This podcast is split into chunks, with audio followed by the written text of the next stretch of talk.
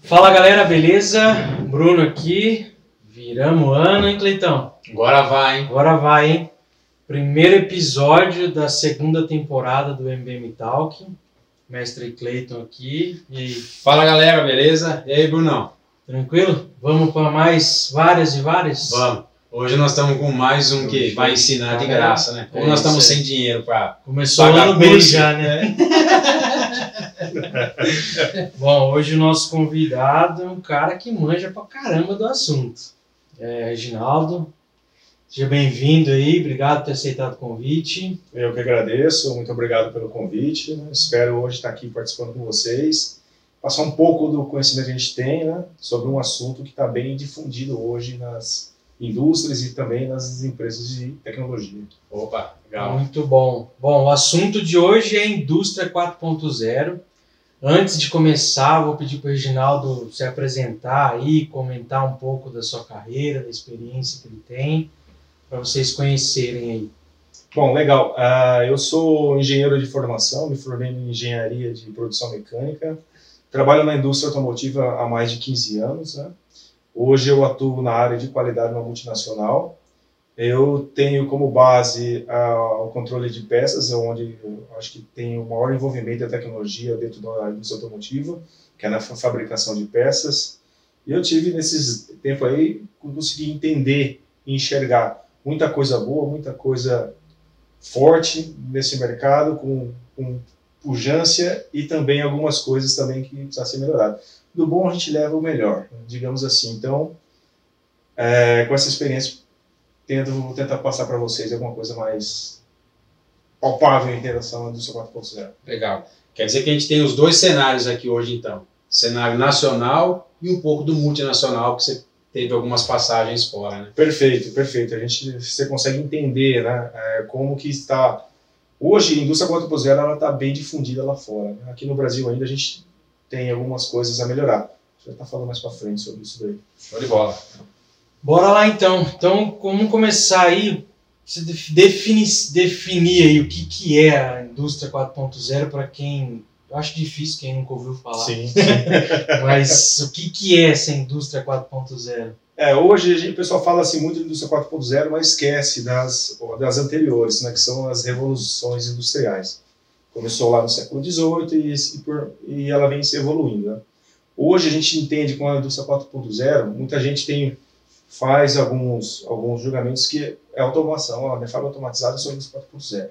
Legal, sim, automação é, é um dos pilares para a indústria 4.0, mas a indústria 4.0 se resume a gente elevar essa potência da automação juntando com a tecnologia da informação.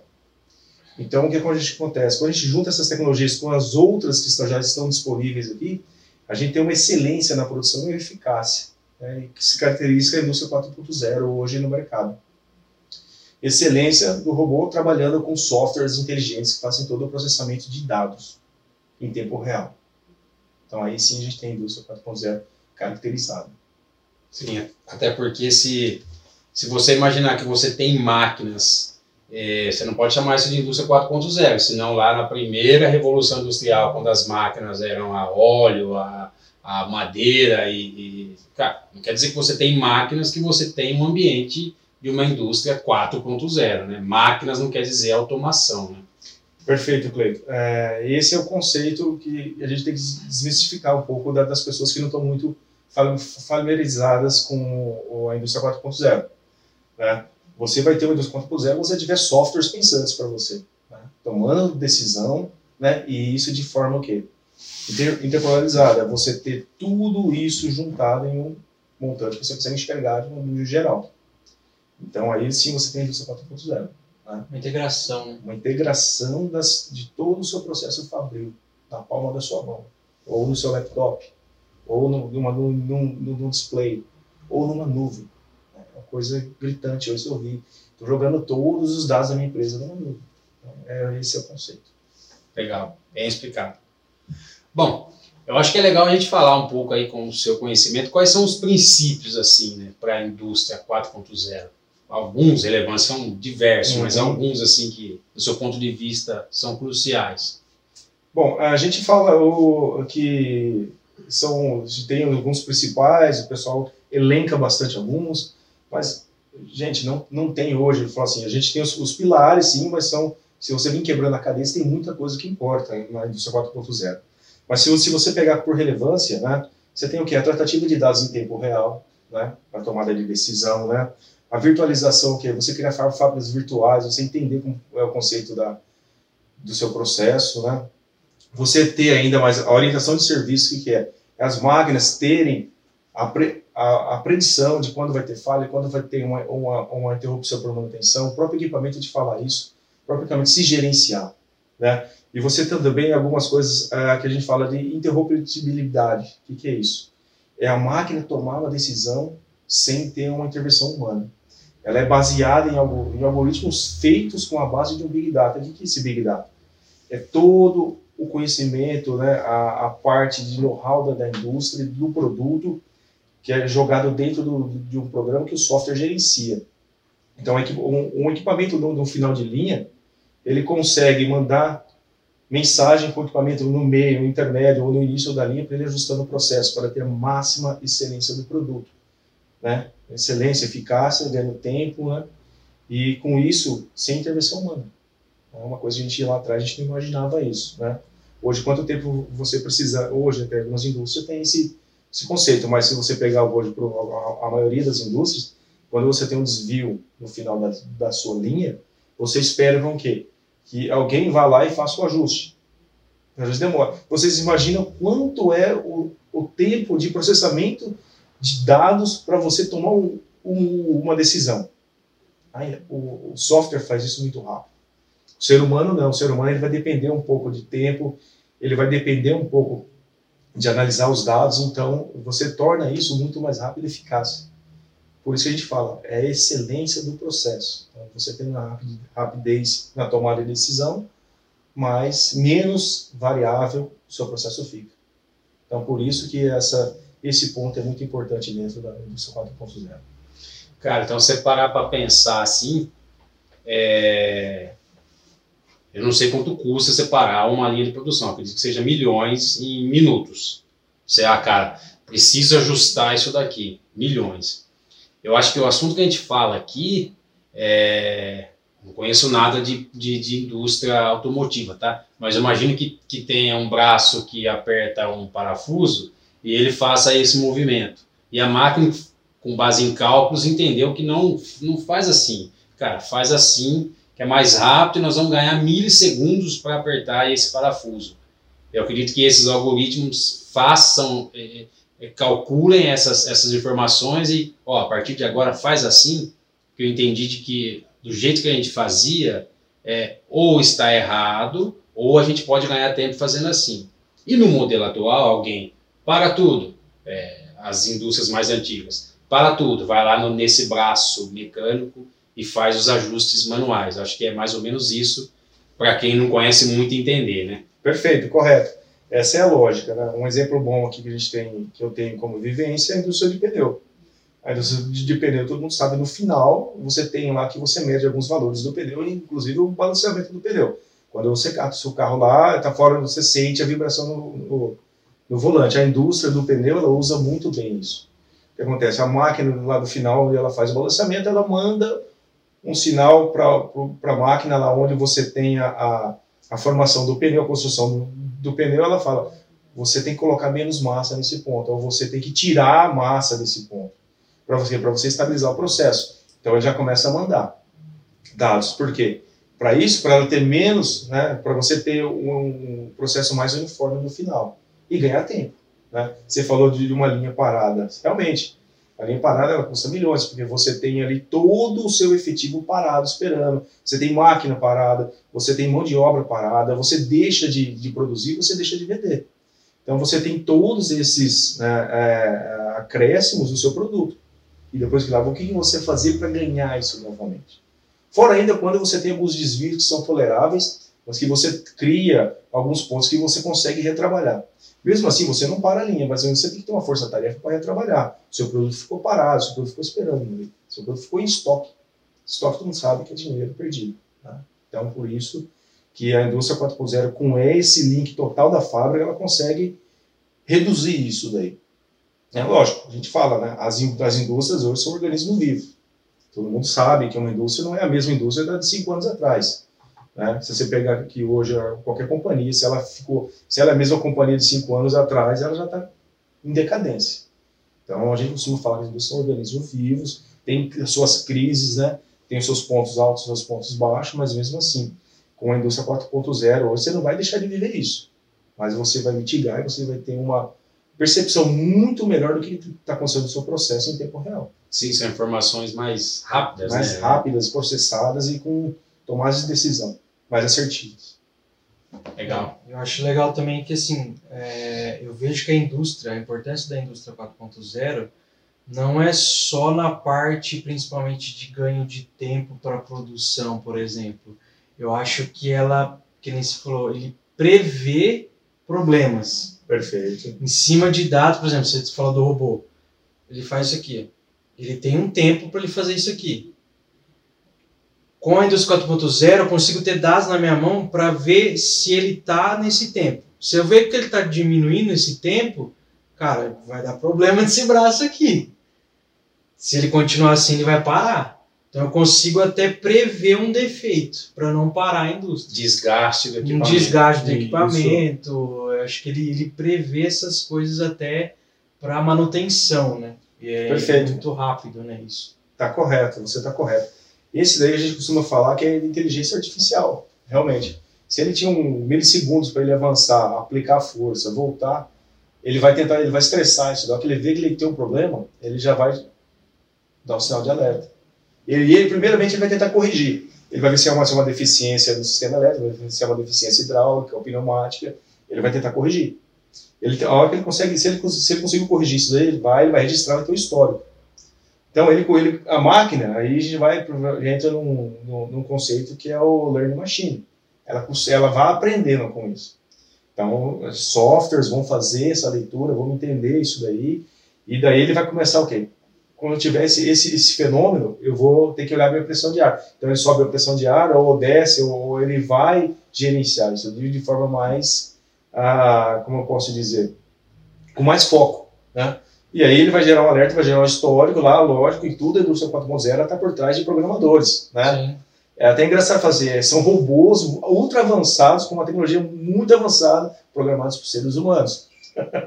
né? Então, e aí você tem é, toda essa interface, né? Aí vai do lado do engenheiro de dados, ele vai pegar isso daí, vai tratar isso daí, vai colocar no banco, né? Vai entender se a máquina realmente ela aprendeu com isso e vai seguir vida. Até nesse assunto aí que você falou de pessoas, né? É, é um medo muito grande do mercado de trabalho e pessoas que estão na, na indústria há muito tempo que, que na cabeça deles eles vão perder o emprego e vai colocar um monte de robô e um monte de máquina para fazer as coisas que, ele, que eles faziam. É, qual que é a sua opinião com relação a isso? As pessoas precisam se atualizar ou realmente vai colocar um monte de robô igual os, aquele desenho Jetsons, né, sabe? que só tem robô. Que, que- como que você vê isso? É, a gente já está chegando no nível do Jetson já, né? Logo, logo teremos carro voando.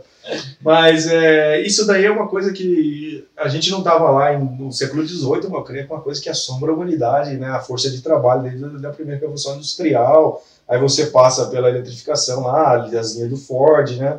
Onde você teve o segundo conceito da, da, da produção em linha. Aí você tem na terceira revolução industrial a inserção da informática. Eu acho que aí foi o maior baque que a gente teve, né? robôs trabalhando lá no lugar de mano. Nossa, o robô lá foi lá, agora ele tomou meu lugar. Mas é assim, hoje o que acontece? Hoje a gente a gente está vivendo uma transformação, que é normal. São ciclos, né? E a gente vê, dá um passinho para trás de ver o quanto as profissões evoluíram, né? Você tem, há- um tempo atrás, lá, falar, quando você migrou da para eletrificação dos processos, você criou ele- eletricistas, você criou gente para gerenciar isso, gente com gente com know-how para dedicar a, esse tipo de, de nova tecnologia na época, né?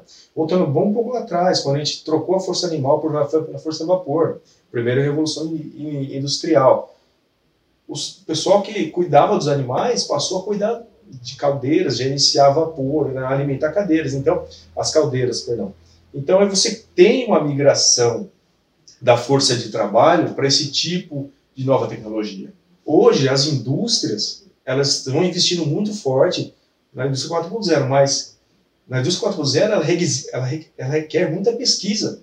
Hoje, se eu tenho lá um, a força de trabalho mais voltada para o processo fabril, no futuro eu vou ter uma força de trabalho voltada para pesquisa e desenvolvimento. Por quê? Esse vai ser a grande batalha travada no futuro.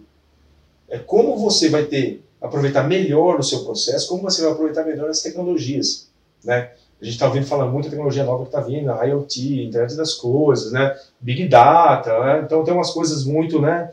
Gerenciamento em nuvem, uma coisa assim que a gente fica, nossa, será que tudo deve tudo de uma vez? Vai ser aquele negócio vai alavancar tudo? Então, e com isso as pessoas precisam entender. Eu preciso me especializar, especializar, preciso me atualizar o que, que eu preciso me, me, me antecipar ao mercado né, hoje. Engenheiro de dados. A gente tem lá várias coisas aí que acontecem no mercado, você consegue entender. Cursos novos, especialização que começa a nascer. Né? Você tem aí empresas, startups que procuram gente de, desse tipo né, para trabalhar. É uma evolução natural não, só, não só na indústria 4.0. Em qualquer outro campo. É, não é à toa que a área de tecnologia está é, tá com 15% defasada com relação a profissionais. Então, assim, você tem. Está faltando profissional. Você não tem, você não tem profissional. O que as pessoas não imaginam que, cara, quando você fala em tecnologia, você não precisa ser programador de dados. Tem um zilhão de áreas que você pode atuar na área de tecnologia. Você pode mexer só com banco de dados, você pode ser um especialista em pesquisas, né? Perfeito. É. E assim, o meu ponto de vista pessoal, acho que as pessoas não devem se assustar, muito pelo contrário, utilizar tudo isso que, que, que está acontecendo na indústria 4.0, principalmente para se atualizar e pensar que é uma oportunidade de você sair de uma área que não é demérito para ninguém, por exemplo, ser um faxineiro, mas uma oportunidade para você ser um gestor de TI, por exemplo. E o seu salário, consequentemente, vai dobrar, vai triplicar, etc. Eu acho que é mais oportunidade do que medo, do meu ponto de vista. Correto. É, eu também enxergo de, dessa forma. É um, é um novo mercado que se abre, são profissões novas que, que se abrem, né? É que nem você disse, vocês estão com déficit de, de, de 15%, 15 na tecnologia. De tecnologia. Por quê? Tem uma demanda muito grande vindo daí e a força de trabalho não identificou isso ainda, né? O pessoal está lá relutando, né? não, eu vou perder meu emprego, né? as pessoas têm um pouco mais aquela, aquele receio ou são um pouco mais resistentes a mudanças, então você, você começa a criar isso daí. E ela não, os jovens não se, não se preocupam hoje em entender e prever, você ter esse, esse feeling seu de prever o que, que é qual essa transformação, você olhar um pouco mais, você ler um pouco mais de artigo, entender para onde eu vou, o que, que profissão eu vou ter que ter. Qual, qual, qual, vai ser o ritmo do, do mercado futuro. O que, que vai acontecer? Eu vou ter espaço, eu não vou ter espaço? O que, que eu tenho que fazer? O que, eu devo ser? Nessa, que, eu devo ser? Eu vou ser coadjuvante? Eu vou ser o quê? Eu vou ser o cara que vai estar tá participando dessa transformação ou não? Né? Então, isso que falta hoje para algumas pessoas. Jovens, a gente tem pessoas que já enxergaram isso e já estão trabalhando com isso. A gente vê, tem muito jovem aí hoje o cara logo lança uma startup e já vende a startup, ele já está ali, ele já está milionário já, com menos dos 25 anos. Sim. Por quê? O cara já identificou isso daí. O cara sabe que hoje, a indústria 4.0, lógico, para fora já está bem difundido, mas aqui no Brasil hoje é uma mina de ouro. Sim. Né? Não tem como você fugir, né? Que você vai conversar com a sua geladeira, você vai conversar com a sua televisão, não tem como fugir disso. Fugir até, ah, vou me blindar e vou viver no meu mundo. Não tem o que fazer. Não tem. Aí você usou um exemplo muito, muito interessante, por quê? Na indústria 4.0, hoje a gente tem a automação das, das residências, né? a, a IoT das residências. Vai ser o mesmo, o mesmo conceito na, na indústria 4.0. Né? Vai te avisar, tá acabando aqui o meu refrigerante, né? para quem gosta de refrigerante. A geladeira vai te falar. Você vai chegar, você vai falar assim, olha, eu, você vai deixar presetado, você vai ensinar a sua casa. Fala, eu gosto do ar a temperatura 20 graus. Se você tiver no seu carro no trajeto no meio, ele vai entender pelo seu celular, deslocar do celular, liga agora que você tem o cálculo para a temperatura chegar quando ele tá, estiver aqui. Então, essas coisas é o que é, realmente é o que vai acontecer. É o que vai, vai acontecer. E as pessoas têm que se antecederem, enxergarem isso daí. Muito bem. Você vai ter que trocar sua internet de escada, viu? Vou ter que tirar. Tô tentando evitar, viu? É, teremos que ligar os rastreadores de celular, GPS celular. Não vai ter jeito. Não vai ter jeito, vai ser difícil não conviver com isso daí. É. Ô, Reginaldo, você comentou aí do Big Data, o, o internet das coisas. É, tem bem mais tecnologias. Tem mais alguma Muito que você quer citar aí? De principais? Eu, o que eu acho interessante são os cobots. Seriam os cobots? Os, os cobots é uma junção de colaborativo com robots. E o que, que significa? São os ro- robôs colaborativos. Isso eu acho que é muito interessante. Né? A gente está falando um pouco de força de trabalho ali, carboneiro e tal. Hoje, você vai numa indústria que tem um nível de automação muito alto, né? você tem lá robôs fazendo toda a força de trabalho, se você ultrapassa uma barreira, o processo inteiro para. Por quê, gente? É a segurança. Hoje, a gente, se você vai numa, numa fábrica que eu estava comentando, você vai lá, o robô ele não entende que tem um ser humano ali. Ele vai continuar o trabalho dele. Ele vai depender de uma barreira 3 metros longe dele, um raio de 3 metros, falar, abrir ali a barreira para o processo. Qual seria o, o- o conceito de cobots? É os robôs interagindo com os seres humanos. É O robô fazendo as, todas as tarefas mais estressantes, as tarefas mais dinâmicas, e ali ele entendendo que tem um ser humano trabalhando do lado dele. Né? É uma coisa que a gente não consegue imaginar hoje, né? Mas já existe. Né? Então você pega ali, o robô, um exemplo, vamos dar um exemplo aqui, um, um certo processo tem uma temperatura elevada, o robô ele faz todo esse trabalho, ele pega o componente, chega o componente ali e tem ali um ponto onde a, a, essa automação, essa, essa industrialização avançada não conseguiu ainda ter esse processo feito, tem um ser humano trabalhando do lado, e o robô chega aqui perto dele, entende que ele está ali, é a sensorização do robô. Né? Então você começa a criar isso daí, eu acho que é uma tecnologia fantástica, que realmente começa a fazer, fazer as interações, que é uma coisa que mais para frente vai ter muito mais, eu creio, num- futuro muito próximo, vai ter muito mais a interação ser humano e robô. Isso é legal, hein? Eu vi uma. Não sei o nome da empresa, que é um nome chato pra caramba, talvez você vai saber. Os caras que fazem os, as antenas lá da, da 5 pontos da, do 5G. É uma empresa, é, acho que é chinesa, que tem inclusive uma briga com os Estados Unidos para não colocar lá. Mas a, a- eles já têm esse conceito aí. Os robôs ficam andando pelo, pelo depósito de distribuição dessas antenas, eles se recarregam sozinhos e eles fazem todo o trabalho braçal e pesado que é essa distribuição das e leva na área de expedição. Aí sim tem o ser humano que faz a parte da inteligência de roteirização, etc, Uhum. etc, para fazer o despacho disso. Então assim, é que é uma empresa chinesa e os caras são tão em outro mundo, né? Perfeito. Mas é um negócio bacana. Você não viu o vídeo? Acho que eu te passei um vídeo. Não lembro. Mas é- essa, essa questão da interação já existe no- na residência, né? Você pega, por exemplo, tem um robozinho que limpa a casa. É, Que ele É. chega perto da piscina ou perto do degrau e para. Mas aí Tem a Alexa também. Tem. Que você com- meio que conversa com ela. né? Mas eu imagino que, pelo que o Reginaldo falou, é, os robôs vão detectar coisas que o ser humano talvez demoraria uma semana e um minuto, milissegundos. milissegundos, e o ser humano vai fazer ação que talvez é trocar uma placa ou sei lá. Deve É. ser algo nesse sentido. É, um, um exemplo muito interessante é, que a gente pode simplificar melhor são montagem de válvulas. né? São válvulas de precisão, você vai montando válvulas em um certo componente.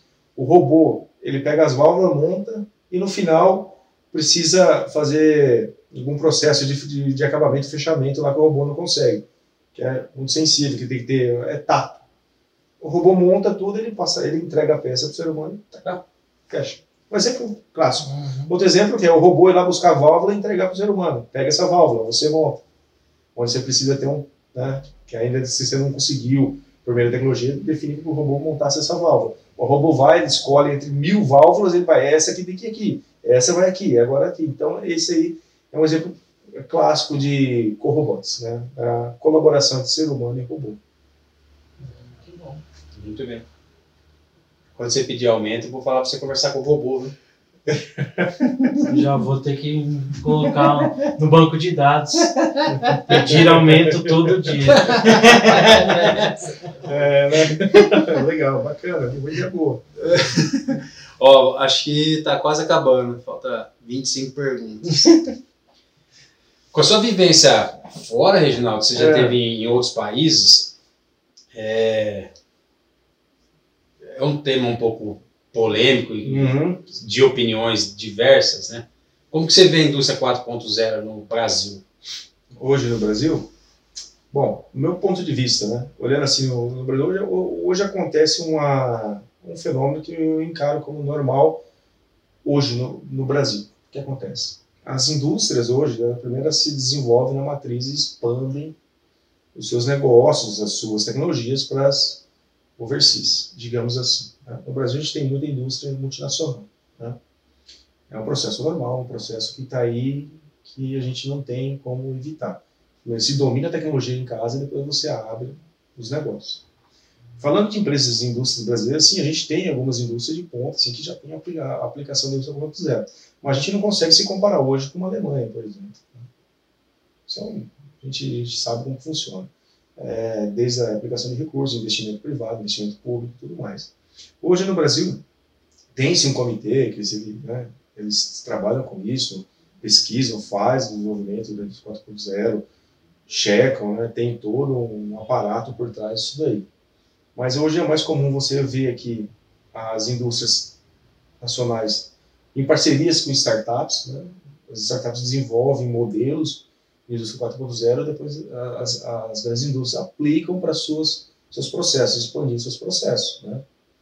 E eu, assim, eu enxergo que, que a gente não é um caminho que não volta mais. Ou a gente faz, ou a gente não faz. O não fazer é fechar a porta, né? Porque vai ser impossível você competir com qualquer indústria competir com uma que tenha 4.0 e você a gente lá parado na, na, na, Na prancheta, né? na, na, na, na 2.5, vamos digamos assim, né? Você, a gente não vai sobreviver. né? Então aí, por isso que esse comitê do governo brasileiro enxergou isso daí. A competitividade vai ser muito desleal. Né? Digamos assim, hoje o Brasil tem lá seus 35% de alta, de alta, alta perdão, de alta performance de manufatura, né? se comparar com indústria lá fora, se eu não me engano, a última pesquisa está em torno de 60%, 70%. Né? Então, a gente é um, é um país em desenvolvimento, né? mas a gente depende de muitos recursos, né? aplicação de estudo, que aí você tem que é, aprimoramento de tecnologia, muita coisa que, que hoje, se olhar assim, se olhar para o foco político, não é, não é a, a principal né, a bandeira de defender hoje, porque tem muitas coisas que a gente precisa resolver antes. Mas a indústria brasileira, assim, ela está correndo atrás, enxerga isso aí, né? Como eu falei, tem algumas que já tem, outras estão correndo atrás, né? Indústria, indústrias nacionais, com fundo e capital brasileiro. Né? E é um processo sem volta. Eu acho que tem aqui, no, embora alguns termos políticos, é, incentivos, tem muitas coisas que a se preocupar, né? principalmente com relação à tecnologia. A nossa internet não é a das melhores do mundo. É, o nosso processo, nós estamos falando de 4.0, internet é 100% crucial, porque se nós estamos falando de coisas interligadas, inclusive com plantas A, B e C dentro da mesma indústria, e A, B e C da uma indústria fora do país, isso é 100% primordial. Segurança, transação de dados, é, criptografias, é, decriptografia de dados. E isso talvez, no meu ponto de vista, estou fora da indústria, mas talvez gere um pouco de insegurança de transação de informações com matrizes e filiais entre países. Posso estar 100% enganado, mas eu acho que é, esses estudos, esses comitês, eu acho que eles avaliam muito isso. Um setor que, que talvez aderiu é, quase que 100% da indústria 4.0 e as pessoas imaginam que indústria é um monte, quatro paredes e um monte de máquina fazendo barulho, é a agro, que é a agroindústria, que é um setor que o ano passado acho que foi o que mais cresceu aqui no Brasil, quase que 100% automatizado com drones, máquinas inteligentes, máquinas que fazem as colheitas sozinho. Acho que é, talvez é um, um ponto legal a gente falar do, da agroindústria, que é uma coisa que a gente vê bastante na televisão. Né? É. É, é bem pontuado, a, a agroindústria brasileira é bem desenvolvida. Se você for olhar assim, eu não, não tenho muito né, é, convivência com isso, mas pelo que eu dei uma olhada, a gente olha, né, a gente vê alguma tecnologia nova, a gente fica ali, a gente lê, entende. Hoje você tem máquinas que são guiadas por GPS, que né, você tem varredura, varre, você tem varredura do campo. O que é varredura de campo? É a máquina pelo GPS, ela entende, ali tem plantação aqui, eu preciso colher aqui, preciso aqui, preciso fazer uma adubagem aqui, gerenciada por drones. Né? Então é uma tecnologia gigantesca. O pessoal que, o pessoal que pensa ainda que o campo você tem, né? Lógico, se você tem um pequeno agricultor, sim, você tem. Mas a gente fala dessas super né, fazendas que produzem uma quantidade exorbitante né, de, de grãos, de, de alimentos, etc., né, a gente não consegue mais voltar para trás. Por quê? Né? Por que, que o mundo inteiro fica tem a princípio? Porque a tecnologia embarcada hoje aqui no Brasil é muito forte Sim. no agronegócio. Tanto a gente falando da, de da, da tecnologia em sementes, quanto a tecnologia aplicada também em equipamentos. Né? Você tem um, um, trator que ele vai colher, ele sabe onde ele está, ele sabe onde ele está indo e o que ele deve fazer. Ele não precisa ter um cara lá dentro operando. O cara fica numa central, onde ele opera o drone, ele opera o caminhão, ele opera o trator, né? e ele, e ele opera, opera a colheitadeira. Não, é uma coisa fantástica. O agronegócio é um bom exemplo da automação. Caminho sem volta. Caminho sem volta. Graças a Deus a gente tem sim, sim. isso daí já em, em, em, avanço, né? Referente a outros setores aqui do, do Brasil. Show de bola. Tem mais aí ou não? Vamos para a última aí, né? Para encerrar.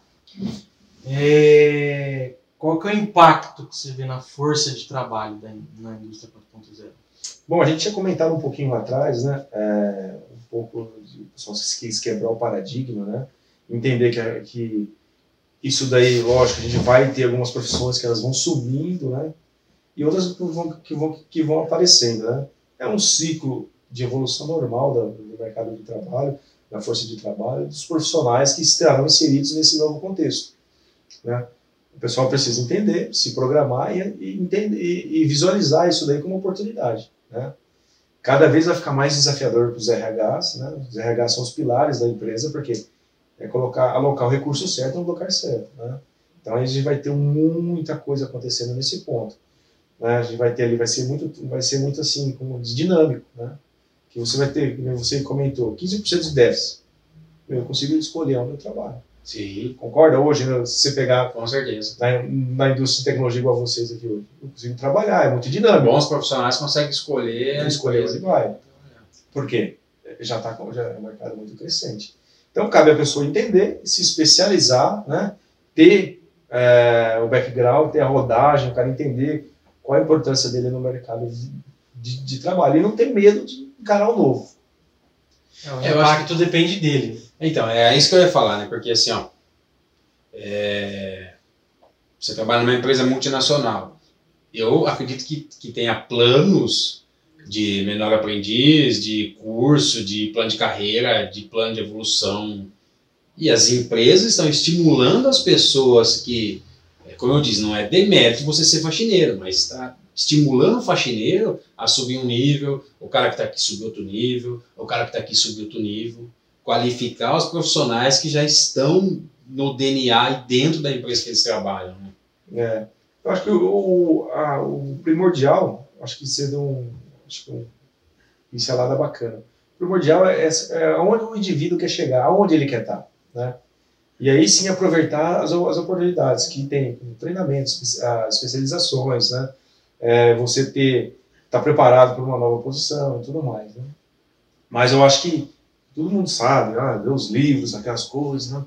A transformação vem de dentro. E realmente, vem de dentro. Se o cara quer, ele vai, ele tem que ter, né? ele tem que estar disposto a isso daí. E depois, se, se a indústria, não, se, a, se a empresa que ele trabalha não oferece, se desprende um pouco de recurso e vai correr um pouquinho atrás. No, no, futuro próximo ele vai estar ganhando. Né?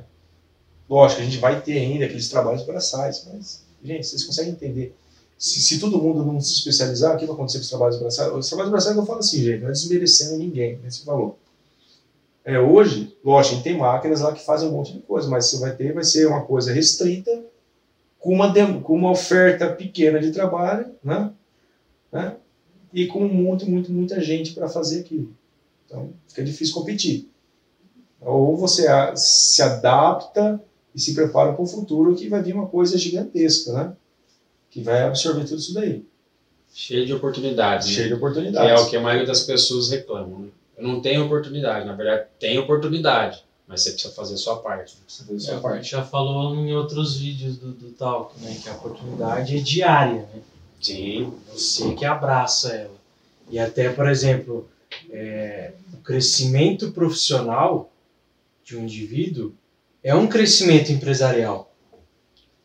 Porque você pega um cara que ele tá lá, ele quer chegar, já sabe o que ele quer fazer, ele tá indo atrás de estudar, especialização, principalmente para o Brasil, que às vezes demora para conseguir implantar as coisas. Uhum. O cara que ele começa a acompanhar o que está lá fora, ele começa a trazer para o Brasil as ideias e tentar colocar. Agora você pega um cara que, ah, eu faço isso aqui, eu só sei fazer isso, eu quero fazer isso para sempre. Ele vai ficar ali e vai atrapalhar a empresa a crescer também. Sim. Então, o crescimento profissional é o crescimento empresarial também. Com certeza, todo mundo ganha, né? É, bem colocado, realmente. Bem colocado. Bom, acho que é isso, né? Isso aí. É, não tem do que ter medo, a indústria 4.0 veio para revolucionar. Eu acho que é assim que tem que ser mesmo. A gente precisa de coisas boas, coisas novas, experiências novas, pessoas com vivências é, em outros países, vivências na- no chão de fábrica. Acho que isso que é importante. E para a gente que é de fora, é, e para quem tá no- vai nos assistir aí, entender que não é um bicho de sete cabeças, e é uma grande oportunidade para alavancar uma carreira ou iniciar uma carreira, enfim. Mudanças são boas e os espertos abraçam e se dão bem. É isso aí. E aí, mais alguma coisa? Reginaldo, quer agradecer a alguém? Não, muito obrigado pelo convite, né? Acho que esse, esse tipo de, de, de bate-papo, descontraído, né? Informal, assim, acho que mostra que ah, a gente consegue passar um, tipo, um pouco mais de informação para as pessoas de um jeito mais, vamos falar assim, ah, menos, menos travado, mais do jeito que as pessoas Pessoas entendam. entendam, é, gostei também que você não falou muitos termos técnicos, com certeza você falaria um monte de outras Uhum. coisas técnicas, mas é importante. Eu que sou leigo no assunto, por exemplo, e as pessoas que vão assistir Entender. entenderam. É, muito bacana. Que é, foi essa a ideia do projeto. Perfeito. É. Muito Show obrigado pelo Bom, é convite. isso aí. É isso? Quer deixar alguma rede social para contatar você? Se... Não, vamos aí, a gente, vai, a gente vai se falando, né? Espero ter mais uns convites aí, tratar dos assuntos, algumas coisas mais interessantes. Vai aproveitar que ele tá Combinado. de graça, tem que sugar. Né? Gente, Bom, valeu então. até a valeu, galera. Forte abraço É, para vocês aí, um 2021 com muita dedicação e trabalho pra gente. Muito bom. Até semana que vem. Valeu, um abraço, Valeu. tchau. Tchau, tchau.